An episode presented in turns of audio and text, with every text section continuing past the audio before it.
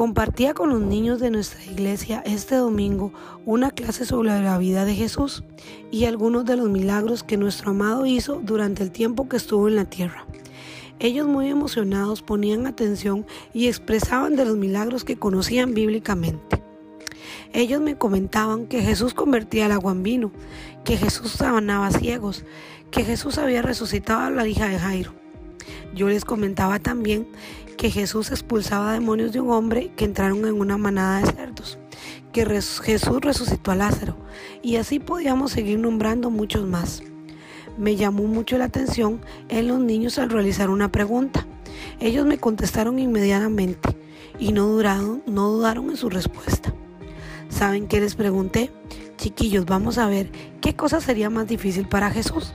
Sanar a un ciego, echar fuera demonios, resucitar a un muerto o perdonar pecados. Y adivinen qué me contestaron. Ninguno, maestra. Porque para Él no hay nada imposible. Él todo lo puede hacer. Mi corazón se llenó de alegría, ya que ninguno dudó en contestar. En Lucas 6:45 nos dice, porque las palabras revelan lo que hay en, el interior. Estos niños expresaron que en sus corazoncitos tienen la convicción de que para Dios no existe nada imposible. A tan pequeña edad confían y saben que para nuestro Dios todo es posible.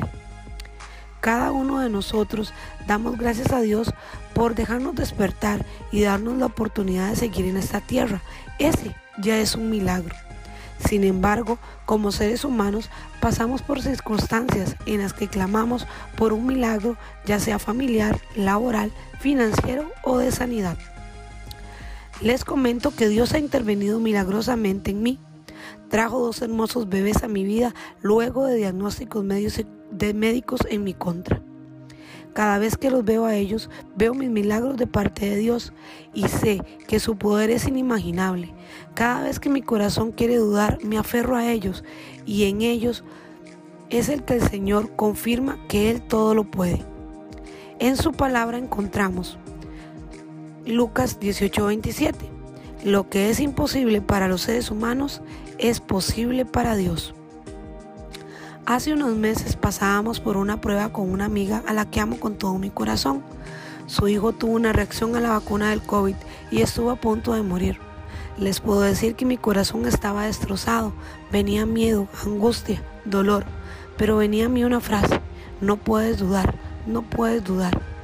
En uno de mis devocionales, el Espíritu Santo me confrontaba y me decía que cómo podía tener algún tipo de duda si yo personalmente he visto el poder de Dios. Y me susurró a mi oído, si lo hice contigo, puedo hacerlo con Él.